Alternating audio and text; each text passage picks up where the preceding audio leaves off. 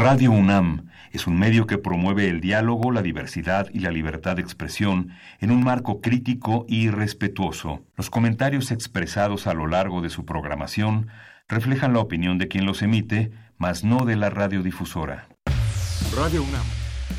La Secretaría de Prevención, Atención y Seguridad Universitaria.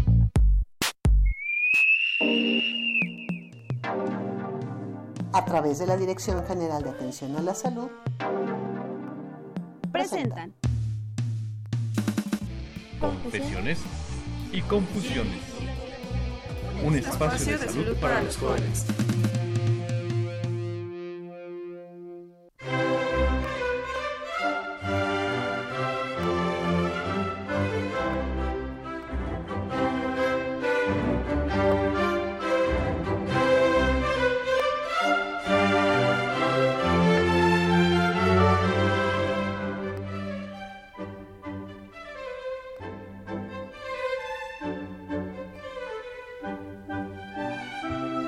Hace años, muchos años, y tal vez pocos, si acaso.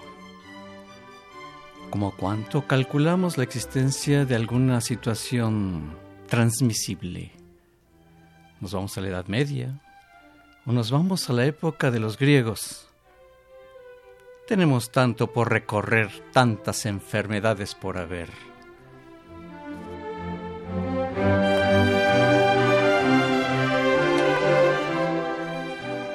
Mejor arribemos a este siglo, el siglo XXI. Igualmente, nos seguimos acompañando por microorganismos que nos transmiten enfermedades y que nos matan. Nos matan. Ah, caray. Entonces, si causan la muerte, debemos de tener precauciones, dicen las viejas consejas populares enaltecidas por las expresiones y los diferentes foros médicos. Bueno, atendiendo tal relevancia de peligros de salud y enfermedad, aquí nos encontramos en confesiones y confusiones.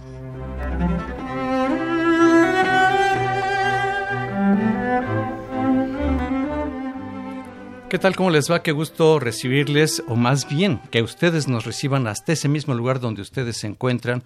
Muchísimas gracias aquí en Radio UNAM, desde la Dirección General de Atención a la Salud de la Universidad Nacional Autónoma de México, Conducta Calqueltoy y otras instituciones que se adhieren en pro de la salud. Muy buenas tardes, soy Guillermo Carballido en los controles técnicos Crescencio Suárez Blancas. Muchas gracias, querido amigo y compañero Pumas. Gracias por la introducción a don Jesús Ruiz Montaño y este fantástico gilófono, histórico además. Enfermedades transmisibles, ¿cuál se les ocurre? ¿Podríamos enumerar? Podríamos eh, haber una mano con los dedos, a ver cuántas. Mejor las dos manos, mejor las de los pies porque son demasiadas. Bueno, pues para ello vamos a platicar con el doctor Miguel Ángel Salazar Lezama. Y vamos a preguntarle, doctor, muy buenas tardes. Muy buenas tardes, doctor. Le agradezco mucho la invitación. Muy gentil, muy amable, muchas gracias. Qué gusto que pueda acompañarnos para tratar de ubicar este, estas situaciones tan graves, tan transmisibles que vivimos. Mm, por cierto, no he dicho el título, ¿eh? a propósito. El doctor Miguel Ángel Salazar Lezama. ¿Quién es el doctor Miguel Ángel Salazar Lezama? Bueno, yo soy neumólogo, egresado del Instituto Nacional de Enfermedades Respiratorias, egresado muy orgullosamente de la Facultad de Medicina de nuestra UNAM y eh, fui jefe de la clínica de tuberculosis durante 25 años. Ahora estoy en la subdirección médica del instituto y soy el, líder nacional del, del, grupo nacional asesor en farmacoresistencia en tuberculosis. Muchas gracias, doctor Miguel Ángel Salazar Lezama. Ya escuchamos al doctor neumólogo en el INER, Actualmente mucha gente está familiarizándose con esas siglas, el INER, Instituto Nacional de Enfermedades Respiratorias, hoy en día. Pues el tema ya eh, sospecharán cuál es. Tuberculosis, no, no, no, no, no es aquel otro que ustedes están pensando en este momento y que medio mundo anda ahí alarmado y, y haciendo un desabasto de gel antibacteriano. No, no, no es ese tema el de hoy. El de hoy es tuberculosis. Entonces dirían, ¿por qué mejor no hablan de lo que nos está pasando? Es grave. ¿O no es grave? ¿Acaso? ¿Se merece o no? Doctor Miguel Ángel Salazar les ama la tuberculosis. Comparativamente con, voy a mencionarlo, ni modo, tengo que decirlo, el COVID-19. Eh, ¿qué, mata más? ¿Qué está matando más en el mundo? esa es una pregunta muy comprometedora en estos momentos, puesto que tiene usted toda la razón en hacérmela, digamos, intencionada con lo que se debe de decir. Ah, durante muchos años, la tuberculosis ha ocupado el primer lugar como el primer agente infeccioso que mata a la humanidad eh, cada año. Estamos hablando de que a nivel global, a nivel mundial, se mueren aproximadamente dos millones de personas por tuberculosis. ¿Cada año? Cada año se muere. Y existen entre 10 y 11 nuevos casos de tuberculosis cada año en el mundo. En nuestro país son 2.200 muertes por tuberculosis cada año. O sea que si hacemos un recuento de lo que, o una, un corte parcial a la fecha, en estos momentos ya se murieron 500 mexicanos por tuberculosis. Es una de relevante importancia epidemiológica la presencia de la tuberculosis. Muchos le llaman TBP, tuberculosis pulmonar, pero la tuberculosis abarca más allá de los pulmones. Sí, por supuesto. Doctor, eh, este ha sido un problema muy serio. Bueno, tanto que hay personas que me han preguntado y, y a últimas fechas, ¿todavía existe la tuberculosis? Sí, eso, esa es una pregunta muy frecuente que nos hacen sobre todo en las pláticas, en las comidas familiares o con, con amigos. Sí, claro que existe. Y tenemos para rato de seguir conviviendo con el vacilo de la tuberculosis. Eh, lo que pasa es que es una enfermedad de pobres. Mm. Actualmente ya no tanto, ¿eh? podemos tener personas con recursos debido al envejecimiento, a la utilización de los esteroides, las enfermedades crónico-degenerativas en las que se utilizan medicamentos inmunosupresores que pueden afectar a la gente también con, altos recursos, pero normalmente, regularmente, no normalmente, regularmente, eh, afecta más a los pobres. Y entonces esto, reconocer en un país que existe tuberculosis, pues es como que un, un pecado. no, me Digas eso. Sí, eso, eso ha pasado. De hecho, quién sabe si lo dijo, hubo un, un por ahí una, un dicho en donde parece ser que por decreto constitucional un presidente había borrado la tuberculosis de las enfermedades que mataban en nuestro país. Entonces existe, existe y es una pena que es una enfermedad que tiene tratamiento y a pesar del tratamiento sigue habiendo una alta mortalidad. Nuestro país está considerado como un país de mediana endemia. No es, eh, por ejemplo, en Latinoamérica, Perú o Brasil o Haití, que tienen una buena cantidad de casos por tuberculosis, o Sudáfrica o la India, donde hay más de dos millones de casos nuevos de tuberculosis en el mundo en el, en, el año, perdone. Entonces, sí existe y no es tan aparatoso porque mata lentamente. Mata lentamente. un paciente con tuberculosis pulmonar puede que se muera sin tratamiento en seis meses. Con tratamiento mal llevado puede durar años con la enfermedad y de repente como que hacen una convivencia el vacilo y el pulmón y entonces el pulmón se va ah, destruyendo poco a poco, deteriorando por la presencia del vacilo. Y no solo eso, un mal tratamiento puede llevar a la aparición de de bacilos resistentes a la acción de los, de los medicamentos, que esa es otra cosa muy importante de hacer notar, doctor. El, ah, el último medicamento realmente efectivo que fue descubierto para tratar la tuberculosis fue por allá por los años 60. En los la 60. tuberculosis. Ahorita ya, dado que hay mucha más preocupación por esta enfermedad, existen dos medicamentos que pueden ser útiles también, o que están siendo útiles para tratar la enfermedad. Pero si tomamos en cuenta que se tiene que tratar con tres o cuatro medicamentos mínimos simultáneamente, pues todavía estamos un poco lejos de poder conseguir el erradicarla en forma absoluta, aunque la OMS pone como meta el desaparecerla para el año 2050 y disminuir su tasa para el 2035. Qué alentador es escuchar esas palabras porque tantos años de existencia de esta enfermedad de la tuberculosis, tal pareciera que jamás va a desaparecer del planeta. Eh, hace años se habla tanto, hay tantos libros, tantos foros, tantas conferencias. Vaya, pues el INER se localiza, el Instituto Nacional de Enfermedades Respiratorias en Calzada de Tlalpan, en la zona de hospitales. Inicialmente el INER se destinó, era unos, una institución dedicada exclusivamente para enfermos de tuberculosis. Así es. En 1936 se creó esa institución. Fue ahí. su inauguración. Su inauguración en 1936. Fue cuando se ingresaron los primeros dos pacientes, en marzo de 1936. Ese, ese sanatorio fue un sueño. En, en ese tiempo se morían más o menos 30 mil mexicanos de tuberculosis al año, donde no había tratamiento.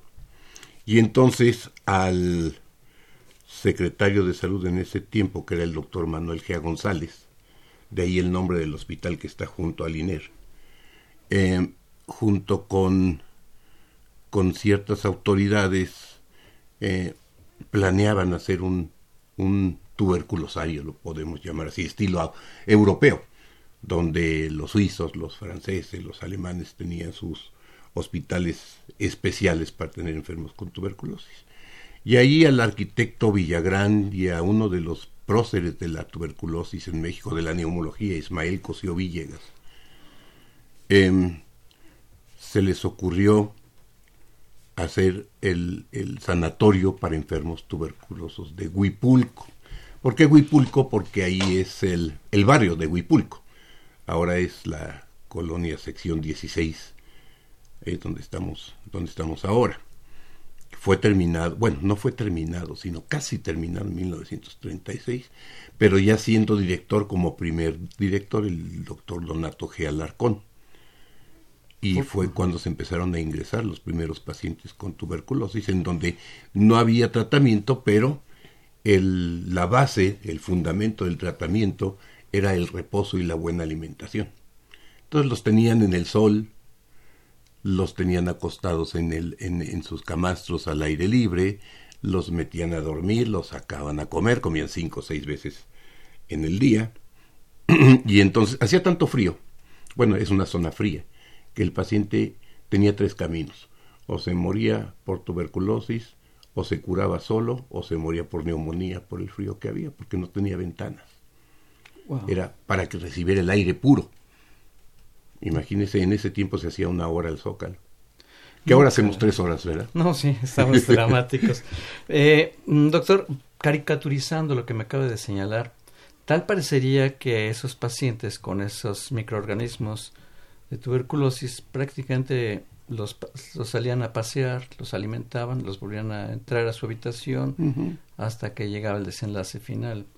Estamos hablando de la historia de la tuberculosis, cuando era un lugar destinado para una institución de tuberculosis exclusivamente. Al paso del tiempo se transformó esta institución y ya no fue para tuberculosis, se extendió para una serie de patologías que se viven y atienden en el Instituto Nacional de Enfermedades Respiratorias, el INER. ¿Por qué eh, dejó de ser, no, nunca ha dejado de ser importante la tuberculosis, jamás, ni hasta la fecha, ni en el futuro dejará de ser importante.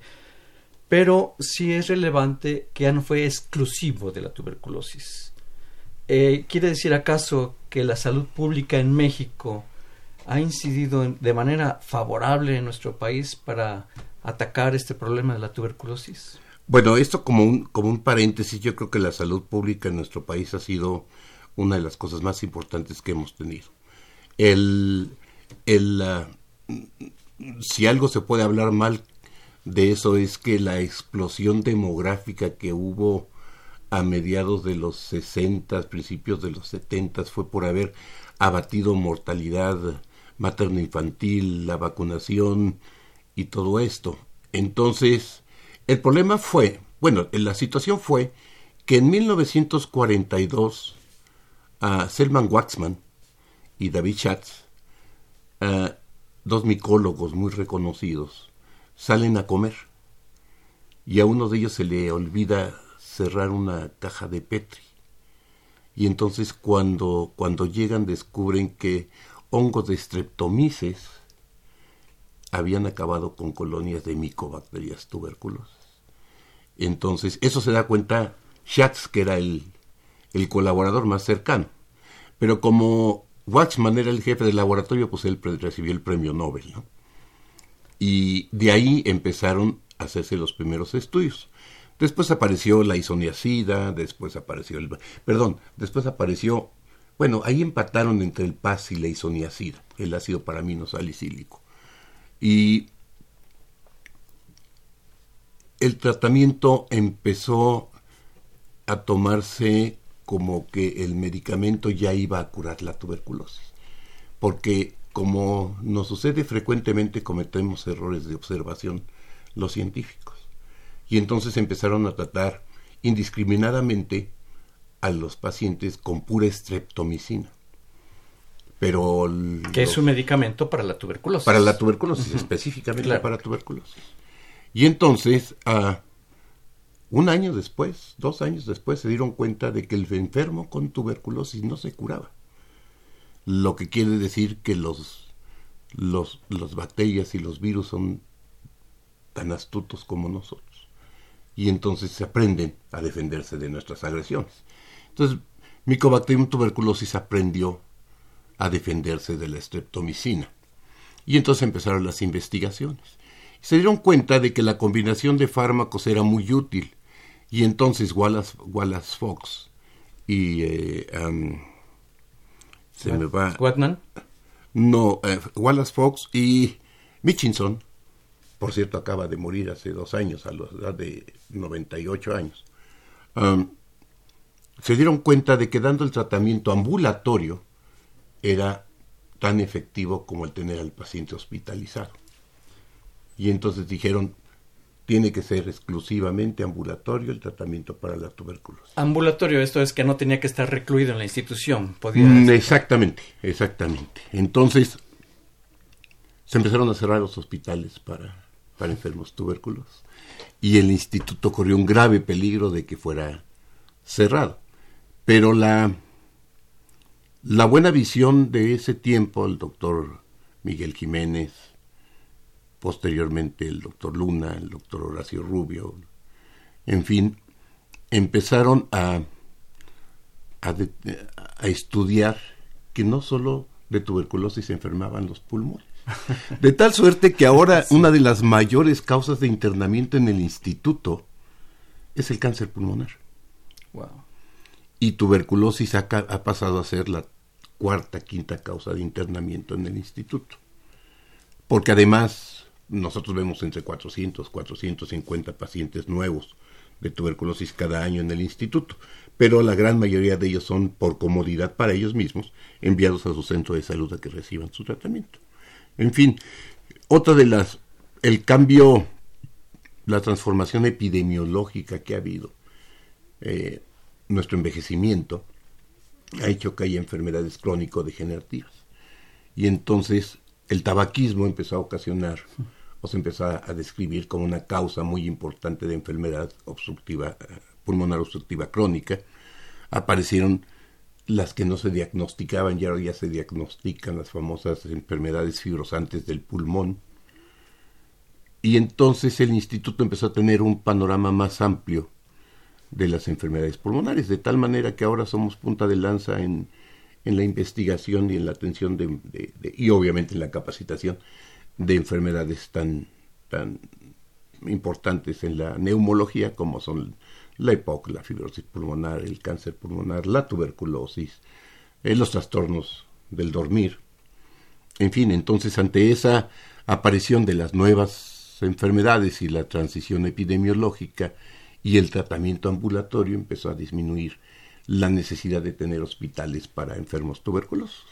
Una serie de novedades epidemiológicas, de morbilidades, de otras patologías del pulmón, como lo ha señalado el doctor Miguel Ángel Salazar Lezama, eh, empezaron a acaparar también la atención en un grado muy importante, tanto como lo representaba en aquellos años de los 30 la tuberculosis y muchos años antes también que llamaba la atención sin tratamiento, de gente ver cómo se moría, después apareció eh, la ciencia avanzando, como nos lo ha eh, descrito históricamente el doctor Miguel Ángel Salazar Lezama, que lo dijo de una manera tan ilustrativa, doctor, que da, da a conocer lo que ha sido la transición en el tiempo de esta terrible enfermedad que mata más que cualquier enfermedad transmisible de las que se han estado mencionando en la publicidad hoy en día. La tuberculosis, a pesar de que nuevas enfermedades, ahí está Sigue siendo la villana. Ahí está.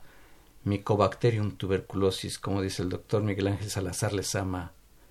La villana. Tuberculosis. Hacemos una pausa y regresamos.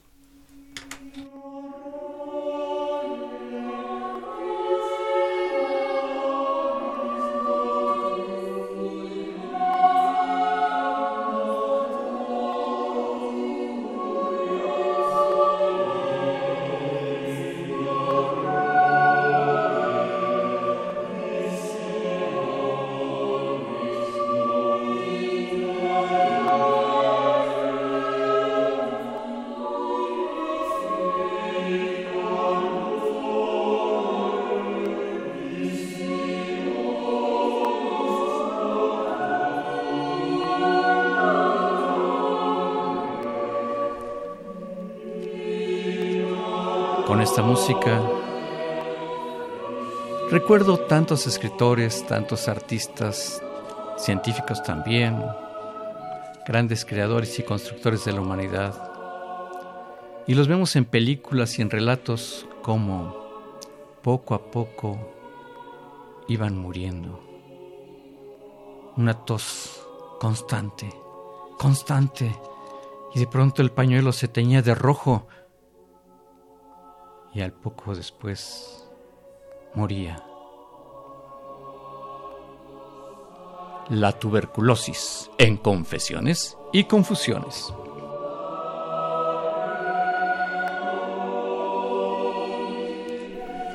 Muchas gracias, qué gusto poderles saludar. Aquí estamos tocando un tema relevante, muy importante, un tema mortal, un tema muy desagradable, y muy triste, pero contamos eh, con la fortuna de la ciencia y de personas que se dedican a explorar la ciencia y a trabajarla, como el doctor Miguel Ángel Salazar Lezama, que está con nosotros, neumólogo del INER, y ya nos ha estado describiendo lo que representa este gran serio problema de la tuberculosis, que es precisamente el 24 de marzo, Día Mundial de la Tuberculosis. Así es. Por eso es la razón del tema de esta ocasión, en esta ocasión. Doctor Miguel Ángel Salazar Lezama, en el, en el camino nos encontramos muchos enfermos. Y en la pausa usted nos mencionaba algo. Háblenos un poco de esas cubrebocas, sirven, no sirven, y si sirven, o, los que no usan cubrebocas, que es la mayoría de la gente. Anda uno en el transporte público y no usa cubrebocas. ¿Nos podría platicar de esto? Sí, bueno, eh, la verdad que el cubrebocas, llamado también mascarilla quirúrgica, sirve para atrapar las partículas gruesas que salen de la boca del paciente, de tal manera que cuando, cuando alguien requiere utilizar un cubrebocas de estos o mascarilla quirúrgica, es porque está enfermo. El personal de salud, que es el que debe de utilizar estas mascarillas, que son las llamadas N95, esas son utilizadas porque al momento en que tose el paciente, expulsa, aeroliza, la secreción. Y entonces hace que las partículas sean menores de 5 micras de diámetro, que son las que atraviesan precisamente el aparato respiratorio bajo. Y son las que se depositan dentro de los pulmones. De tal manera que el enfermo requiere de mascarilla quirúrgica o de cubrebocas. El personal de salud requiere de una mascarilla N95. Un paciente que no tiene síntomas de ningún tipo, ni influenza, ni o una persona que, que está asintomática, no se va a proteger de la influenza, ni del coronavirus, ni de la tuberculosis, ni de ninguna otra enfermedad de ese tipo. No le sirve de mucho el ponérselo. Entonces, eh, eh, es recomendable no, no desgastar el material que se puede utilizar en los hospitales, que ahí sí es requerido, para prácticas que no nos ayudan en nada. ¿Sí? Claro, entonces, eh, usted señalaba que lo usa el enfermo. El enfermo debe usar la mascarilla quirúrgica. La mascarilla quirúrgica. Los que no estamos enfermos y andamos en la calle. No necesitan usarlo. No necesitamos. La tuberculosis se expulsa por esas eh, como usted dice, sale por el despedido, expele de la vía respiratoria del enfermo, son unos vacilos que se depositan en, el, en, el, en, el, espécimen que recibe esa infección. Y de ahí se genera. ¿No todos se infectan o si sí se puede infectar cualquier persona? No, no todos. No todos. Que esa es otra otra cuestión muy interesante. El hecho de que yo tenga tuberculosis, tosa y aerolice esas famosas gotitas de flush, que son las gotitas aerolizadas menores de 5 micras, puede que yo las inhale. O puede que un, un, paciente, una persona normal las inhale. Estas pueden entrar al árbol respiratorio. Nuestras defensas, si están en condiciones aceptables, en buenas condiciones, lo que van a hacer es, van a destruir al vacilo de la tuberculosis. En otras circunstancias, va a entrar hasta lo más profundo del pulmón en un saquito como de, como si fuera un racimo de uvas, en donde, que se llaman alveolos, y ahí se va a depositar, y los macrófagos, que son células altamente especializadas, lo van a tragar, lo meten hacia los pulmones y ahí despierta una serie de mecanismos de tipo inmunológico, de tipo de protección, que van a formar un nódulo de GON o un pequeño ah, ganglio calcificado que está en el pulmón. Entonces el, la persona nunca se enteró de que estuvo enferma de tuberculosis o que estuvo en contacto con el vacilo de la tuberculosis. Hay otro camino en donde si el paciente tiene posteriormente disminución de sus defensas como es la diabetes mellitus, el VIH, eh, cirugías de, de, gastrectomías, linfomas, en fin, de ahí se puede romper ese nódulo y entonces liberar los vacilos que como les decía son tan astutos que pueden quedar dormidos, no tienen metabolismo, pero el momento en que se sueltan empiezan a, a tener vida, si lo podemos llamar así, y entonces es cuando pueden causar la enfermedad. Nosotros los mexicanos tenemos una enfermedad artificial, entre comillas, que es la vacuna de BCG. Así es. La vacuna de BCG que nos aplican de niños es una vacuna que protege parcialmente contra la enfermedad diseminada. Como bien usted decía al principio del programa, no solo afecta a los pulmones, sino cualquier parte del organismo. Y entonces la vacunación nos protege de esa enfermedad gravísima que es una enfermedad sistémica que puede afectar hasta el sistema nervioso central. Y eso nos puede dar una reacción positiva para la famosa prueba del PPD. En el antebrazo. que nos hacen en el antebrazo, efectivamente. De tal manera que puede haber infección y puede haber enfermedad. La infección es cuando nosotros tenemos el vacilo, pero nos podemos morir apachurados por el metro, eh, nos caemos de un avión, o nos da cáncer, o nos morimos de un coma diabético, y nunca nos enteramos de que teníamos el vacilo tuberculoso en el pulmón, porque nunca causó problemas. Ahí está, latente. eso se llama tuberculosis latente. Tenemos una infección de tuberculosis latente. Así es. No nada más los que nos vacunamos. No, no, no, no. No, no, no. El que se, el que se vacunó hizo una infección controlada. Ok. Pero el que tiene el vacilo dentro del pulmón en el dormido, en, el, nódulo, se llama, como usted bien lo dice, doctor, tuberculosis latente. Así es. Antes decía, le vamos a dar quimioprofilaxis o le vamos a dar tratamiento preventivo para el paciente. Pero ahora está bien demostrado que ese vacilo en cualquier momento puede, llamémoslo, resucitar. Y entonces, en ciertas circunstancias, no en todas, se debe de dar tratamiento para la tuberculosis latente. Decía usted, dormido, ese vacilo pueden pasar décadas y ahí está. Y ahí está. Basta que aparezcan otra serie de circunstancias. Usted se habla una palabra técnica, inmunosuprimido, que bajen las defensas. Así es. Y en ese momento se reactiva, se puede reactivar. Y mencionaba enfermedades como el VIH, el SIDA, la, eh, la diabetes mellitus, cirugías, astrectomía, linfomas, vaya, hay una, una gama una serie de, de, padecimientos que pueden desencadenar que aparte de lo que le dio, le eh, se manifieste, se exteriorice, deje de ser latente la tuberculosis. Vaya Mycobacterium tuberculosis que atraviesa en las, a través de esas gotitas de flush, como señalaba y señala el doctor Miguel Ángel Salazar Lezama.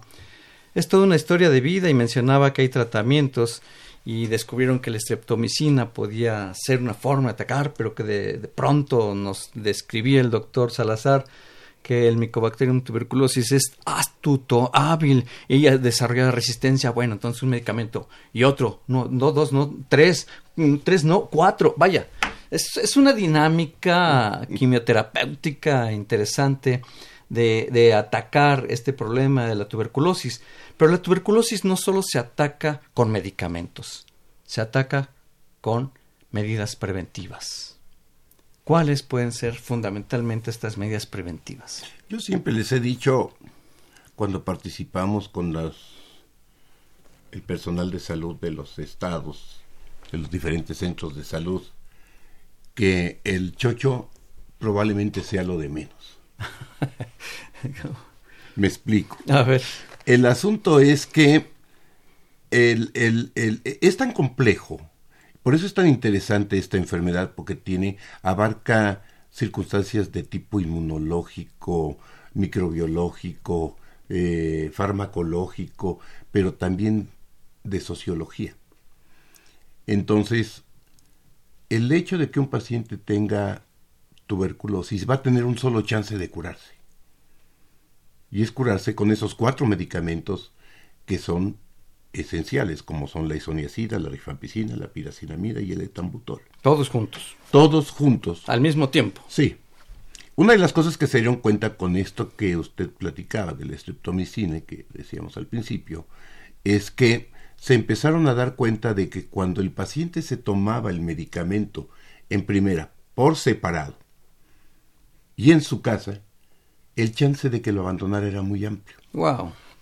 Y entonces decía, estas capsulitas naranjas ya no me gustan porque me hacen orinar anaranjado, o mis lágrimas se ponen naranjadas, o me da comezón cuando me las tomo, o con esto no puedo tomar. Entonces dejaban de tomarlas y eso iba seleccionando las cepas resistentes de Mycobacterium tuberculosis. Entonces, Wallace Fox y Dennis Mitchell empezaron a hacer los primeros ensayos del tratamiento estrictamente supervisado. Le llaman TAES, tratamiento acortado estrictamente supervisado. Entonces, ellos no se conformaron con dar el medicamento. Ellos lo que dijeron, el paciente tiene que ir a una unidad de salud con personal entrenado, mínimo aunque sea, para que se dé cuenta de que se está tomando las 10, 12 pastillas que se les daba en ese tiempo. Después, afortunadamente, se empezaron a hacer las formulaciones comprimidas y entonces en la actualidad los, los cuatro medicamentos vienen en una sola grajea. Y entonces el paciente tiene que ir a su centro de salud a que se le dé el tratamiento, que lo supervise. Que lo estén viendo que se lo está tomando. Y yo siempre le digo a mis estudiantes como si fuera domador de circo con un león de meter la cabeza en la boca para ver que realmente se trabajo. Porque hemos tenido anécdotas tan, tan, importantes como la de se lo ponen en el carrillo de la mejilla. No, no, no, Y entonces dan las gracias, se dan la vuelta y lo escupen en, en la calle. el, medicamento. Entonces, ahí no es nada más darle el chocho al, al, al paciente, es enseñarle. Es enseñarle a cómo tomárselo, a cómo cuidarse en su casa, a cómo toser, a cómo cuidar su ah, entorno, em, a cómo notar las reacciones adversas, que son cuatro medicamentos. De por sí se toma uno una aspirina y le arde la panza, imagínense cuatro. bueno, en una sola pastilla. Son cuatro grajeas. Ah, ok, sí. Que trae los cuatro medicamentos en cada una. Son unas grajeas grandotas. Entonces mi mujer me critica mucho porque si no me puedo yo tragar una, imagínense cuatro, me iba yo a, a este, asfixiar ahí. Entonces, el asunto social. ¿Quién le da, ¿A quién le da tuberculosis? Al que vive hacinado, al que tiene adicciones, al que no tiene empleo, al que por alguna razón ha sido marginado socialmente. Entonces ahí entra la sociología. El hecho de tener que ir a la, al domicilio del paciente a ver cómo está su entorno. Hay que buscar al paciente. Hay que buscar al paciente y al paciente hay que apoyarlo. Hay ciertos lugares en el mundo en donde, bueno, y, creo que aquí en los estados también se hace, en donde se le ayuda con despensas a los pacientes. Tomas tu tratamiento y te damos, aunque sea frijoles, arroz y galletitas, pero algo que les que les ayude. En fin, que, que, que el tratamiento acortado estrictamente supervisado no es una maniobra, es una estrategia completa. Que ya no se llama tratamiento acortado estrictamente supervisado como tal, si ya no ya le pusieron la estrategia Stop TV o fin a la tuberculosis, que es lo que quiere hacer la OMS.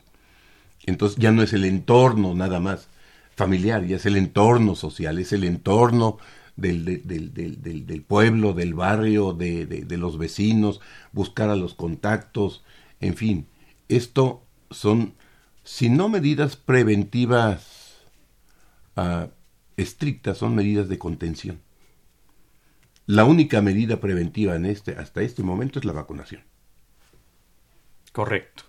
Que no es 100%, que no, no protege al 100% con todo y vacuna le puede dar tuberculosis. Le puede dar tuberculosis pulmonar, no le da sistémica, que esa es la, la, esa es la maniobra de salud pública. Evitar que los niños tengan tuberculosis meningia y después acaben en una cámara legislativa este, haciendo leyes. entonces, este, entonces eh, eh, el, el, el hecho de vacunarlos es precisamente para eso. Algunos pediatras en México están en contra, porque dicen el diagnóstico se me bloquea cuando le pongo BCG porque la prueba me da valor positiva. Mm, y más tarde no voy a saber si es tuberculosis o es una prueba. Pero lo que ha demostrado en muchas partes del mundo, en todas las partes del mundo, excepto en los países desarrollados que ya no se usa porque no tienen tuberculosis, eh, es que la vacunación es altamente efectiva en prevenir los casos graves. Bravo. Qué espléndido escuchar esto a favor. Un aplauso por esa palabra, vacuna. Un aplauso por ese procedimiento. Y es un, un trabajo eh, no solo de institucional. Mencionaba el doctor Miguel Ángel Salazar Lezama. Es un trabajo, eh, mencionó en varias ocasiones sociológico, en cuanto a el trabajo comunitario y para que en conjunto logremos la eficacia de, de atender adecuadamente anticipándonos a esta enfermedad. Recordamos que el tema que estamos abordando es tuberculosis en relación a el Día Mundial de la Tuberculosis el próximo 24 de marzo. Vamos a hacer una pausa y regresamos.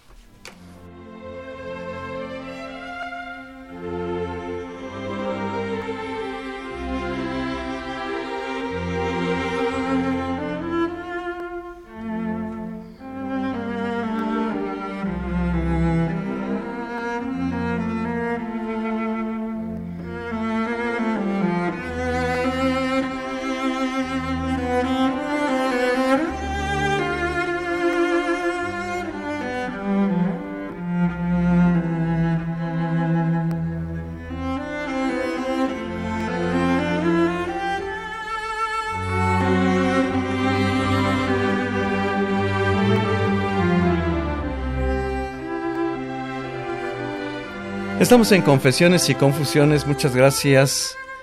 Eh, está con nosotros el doctor Miguel Ángel Salazar Lezama, neumólogo del INER, Instituto Nacional de Enfermedades Respiratorias. Tenemos aquí otro invitado, aquí otro invitado que pues desde hace un rato llegó, tomó asiento y no lo presentamos, una disculpa. Este, este distinguida persona, eh, su nombre es Roberto Roberto, bueno, ahorita no le entendí el apellido, ¿es Roberto? Sí, Roberto. El doctor Miguel Ángel Salazar Lezama conoce muy bien a este personaje.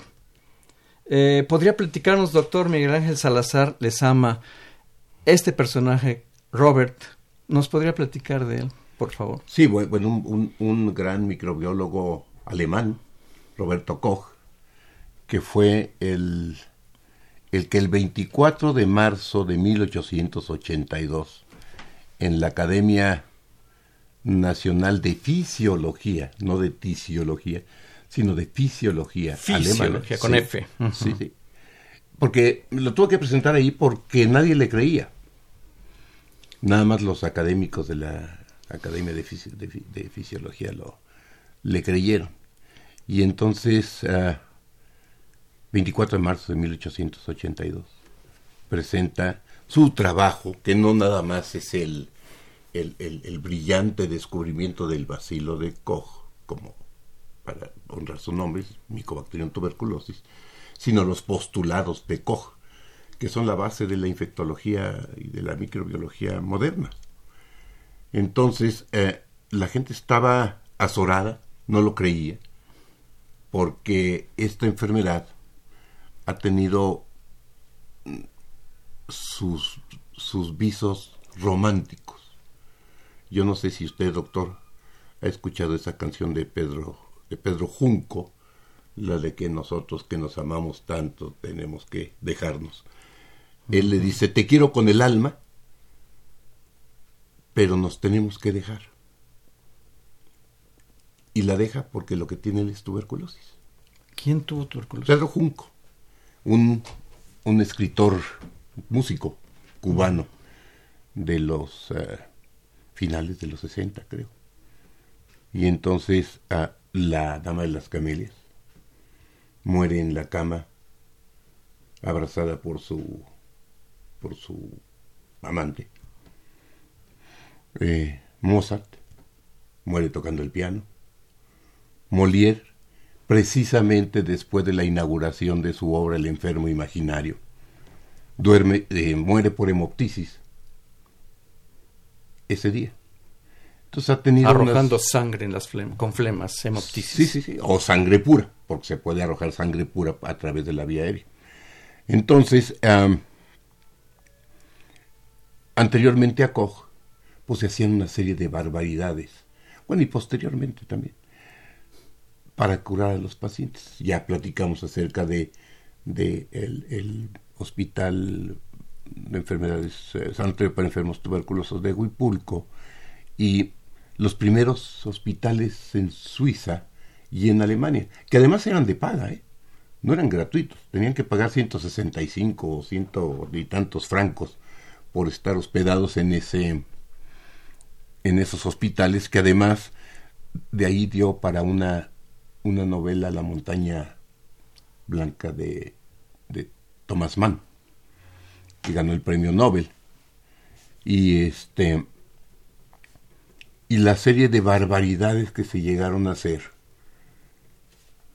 queriendo ah, curar a los pacientes con tuberculosis. Por ejemplo, aquí tenemos una fotografía de un paciente que está sentado en una silla como eléctrica, es una silla eléctrica, en donde le están dando toques para curar la tuberculosis.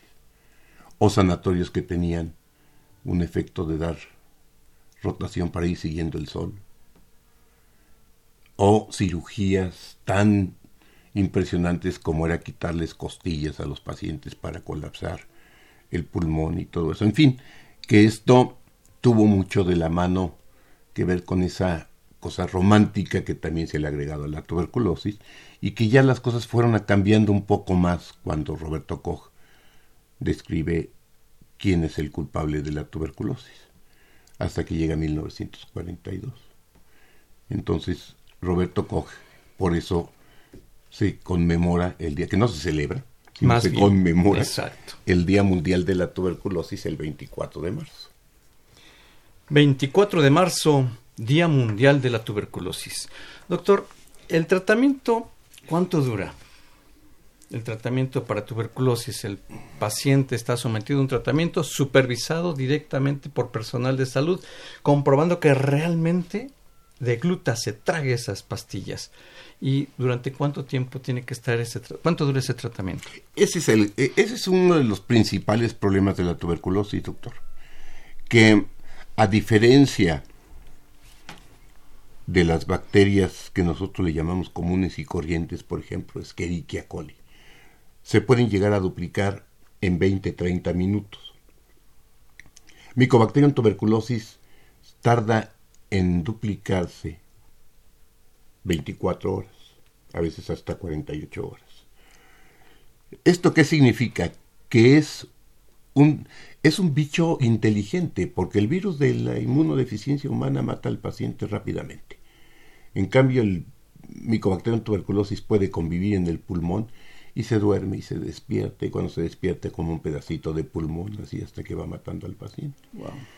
Además, tiene la característica de que Mycobacterium tuberculosis no se hace resistente a los medicamentos, nace resistente a los medicamentos, con una, con una determinación cromosómica muy definida. Por ejemplo, para isoniazida, de cada millón de micobacterias, una ya nace resistente a la acción de la isoniazida.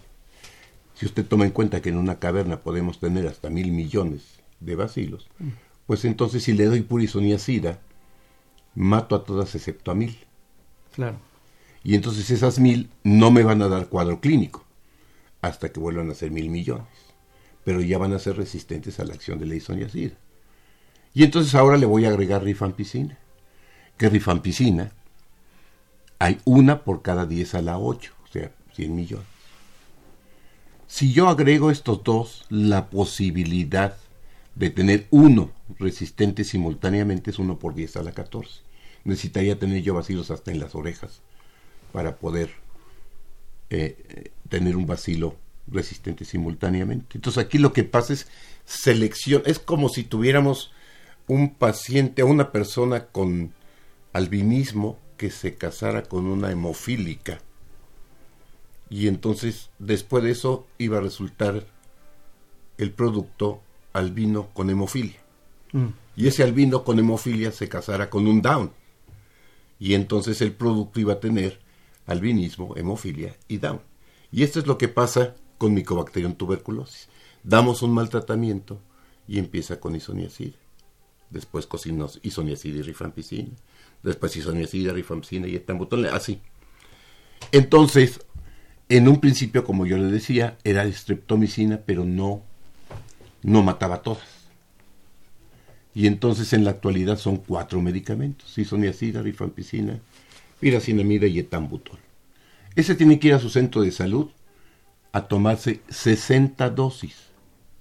No dos meses, sino 60 dosis. ¿Por qué? Porque no van los domingos a que le den su tratamiento. Descansa el domingo. Descansa el centro de salud y descansa él.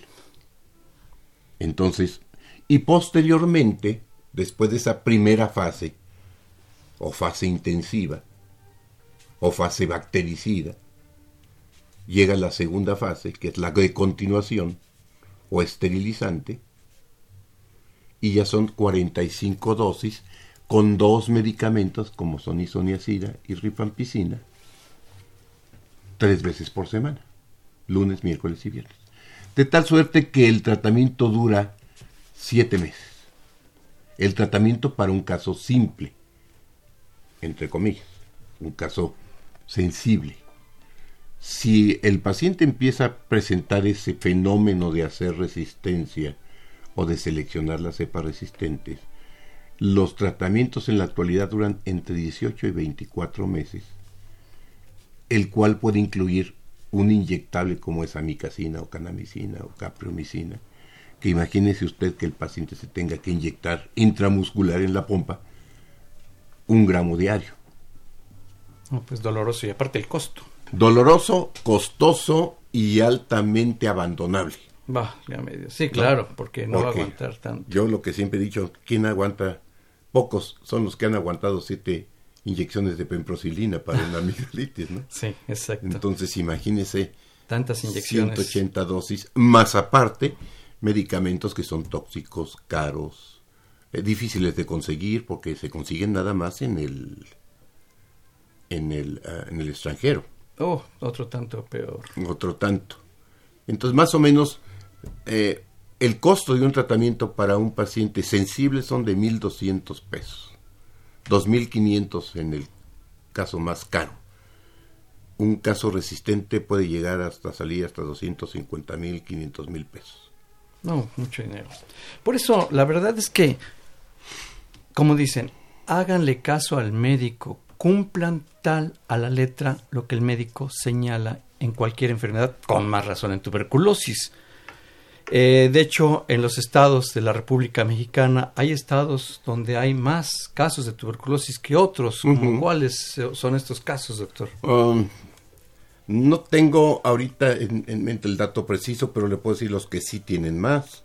Son Veracruz, Baja California, Nuevo León, Chiapas, Guerrero, entre los que tengo más en mente. Doctor, ¿qué comentario le, eh, podría darnos en relación a estos aspectos migratorios? ¿Qué tanto riesgo encierra para la sociedad mexicana el problema de la tuberculosis con el transitar de la gente? Yo estuve hace ya, ¿qué será? Tres años, cuando llegó una oleada de haitianos a Tijuana. Nadie tenía tuberculosis. Nadie el único sospechoso se pasó a Estados Unidos sin que se diera cuenta, de ambas partes. Y en el instituto, la verdad, no hemos tenido pacientes de otros países con tuberculosis. De tal manera que este fenómeno migratorio, cuando menos en México, puede no ser tan grave. El problema grave es de los mexicanos hacia Estados Unidos. Ah, claro. Por las muchos de los mexicanos que se pasan a Estados Unidos ya van en condiciones de vulnerabilidad. Y las condiciones en las que trabajan en los campos de algodón, en los campos de, de esta parte de Estados Unidos, propician que el paciente pueda tener tuberculosis, que ahí adquiera la tuberculosis ha habido casos que sí se han reportado de mexicanos que se pasaron con tuberculosis a Estados Unidos, pero la gran mayoría son mexicanos que adquieren la tuberculosis en Estados Unidos. La adquieren en Estados Unidos. Por las condiciones de trabajo. Más que nada, más que nada.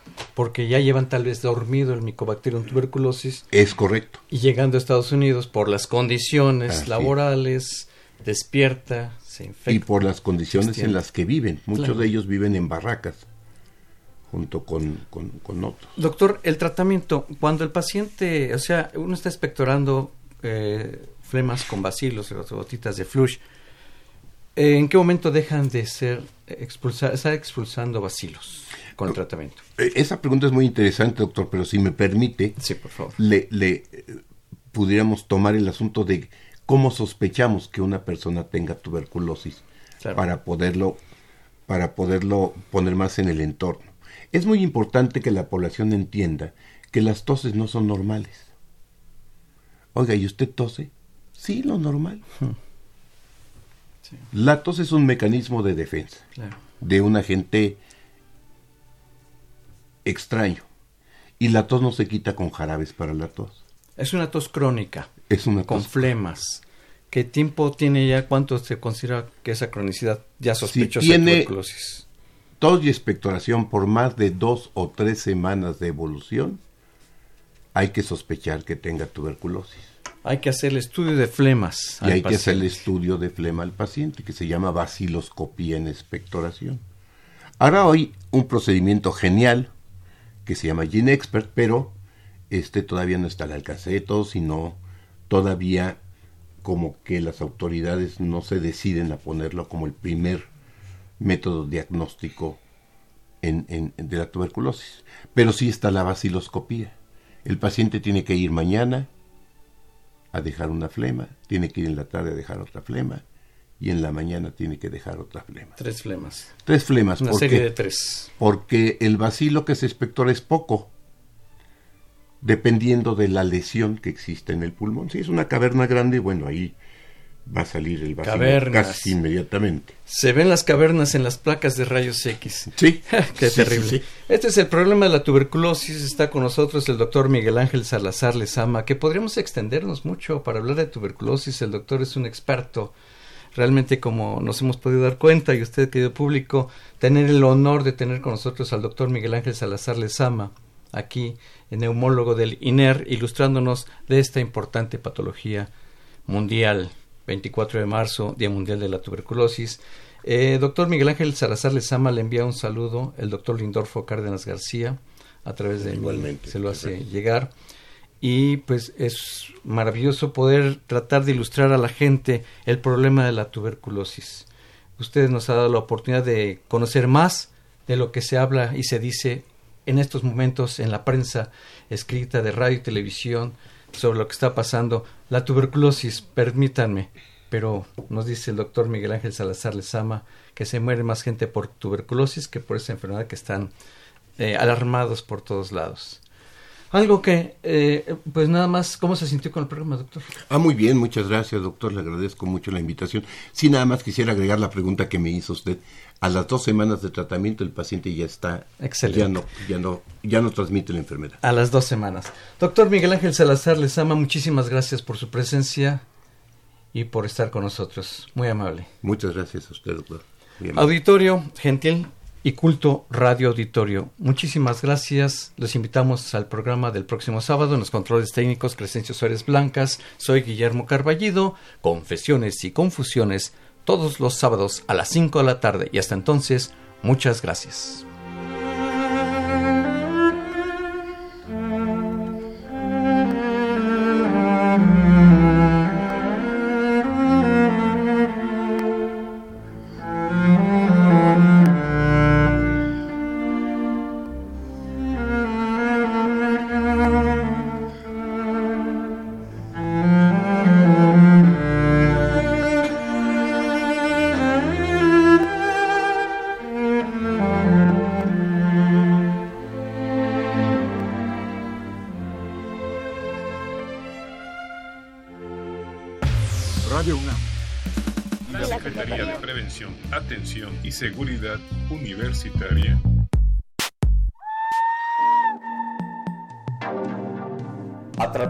Dirección General de Atención a la Salud, Presentaron